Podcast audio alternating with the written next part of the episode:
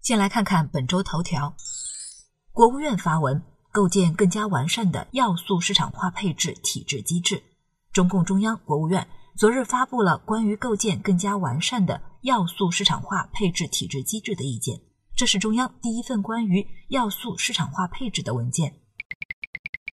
这次国务院意见指出了不少改革的方向，列举几个和我们关系比较近的：一、户籍改革。关于户籍问题，文件中主要提到了两个方面。一是放宽落户政策，这在去年发改委发布的《二零一九新型城镇化建设重点任务》中就有安排部署。根据规定，将各大城市按城区常住人口规模做了三类划分。第一类，城区常住人口三百万以下的，如石家庄、福州、珠海等，全面取消落户限制。第二类，城区常住人口三百到五百万的大城市，如西安、昆明、长沙等。落户限制要全面放宽。第三类，城区常住人口五百万以上的超大特大城市，如武汉、北京、上海、深圳，则要完善积分落户政策，精简积分项目。二是缩小常住人口和户籍人口的差别待遇，比如一些公共服务、福利政策会挂钩常住人口，这对想要换城市工作的朋友来说是个很好的消息。可以查看目标城市政府官网或咨询当地派出所。了解最新的落户政策。二、资本市场制度的改革，包括股票市场就要完善股票的发行、交易、退市等制度；债券市场要完善信用债的披露标准，建立违约处置机制等等。虽然这些方面看起来离我们比较远，但这其实决定着我们投资理财的大环境。拿股票退市来说，优胜劣汰本来是很自然的事情，但因为之前退市机制还不完善。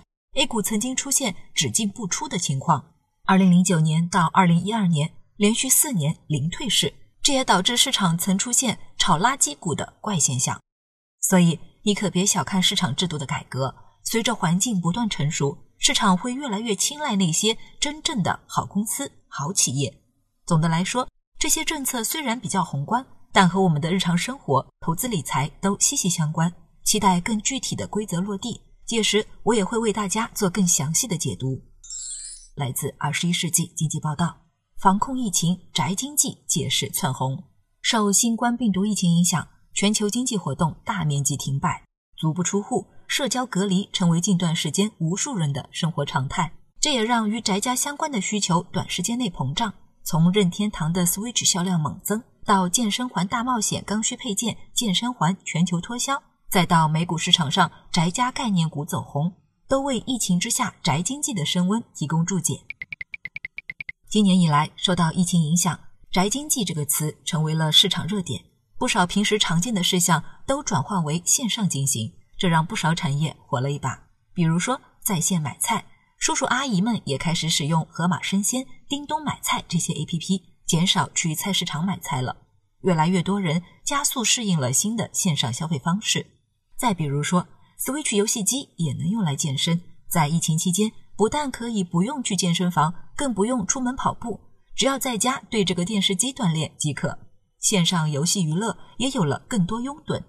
另外，直播带货、在线教育等各种在线视频的互动方式也火了起来，成为了一种新的风尚。最近你的生活有什么新变化吗？欢迎留言和我聊一聊。来看一句话新闻。来自商务部的消息，目前已经有七个省、二十多个地市组织发放了多种形式的消费券，激发消费潜力，带动消费回补，在短期内取得了积极成效。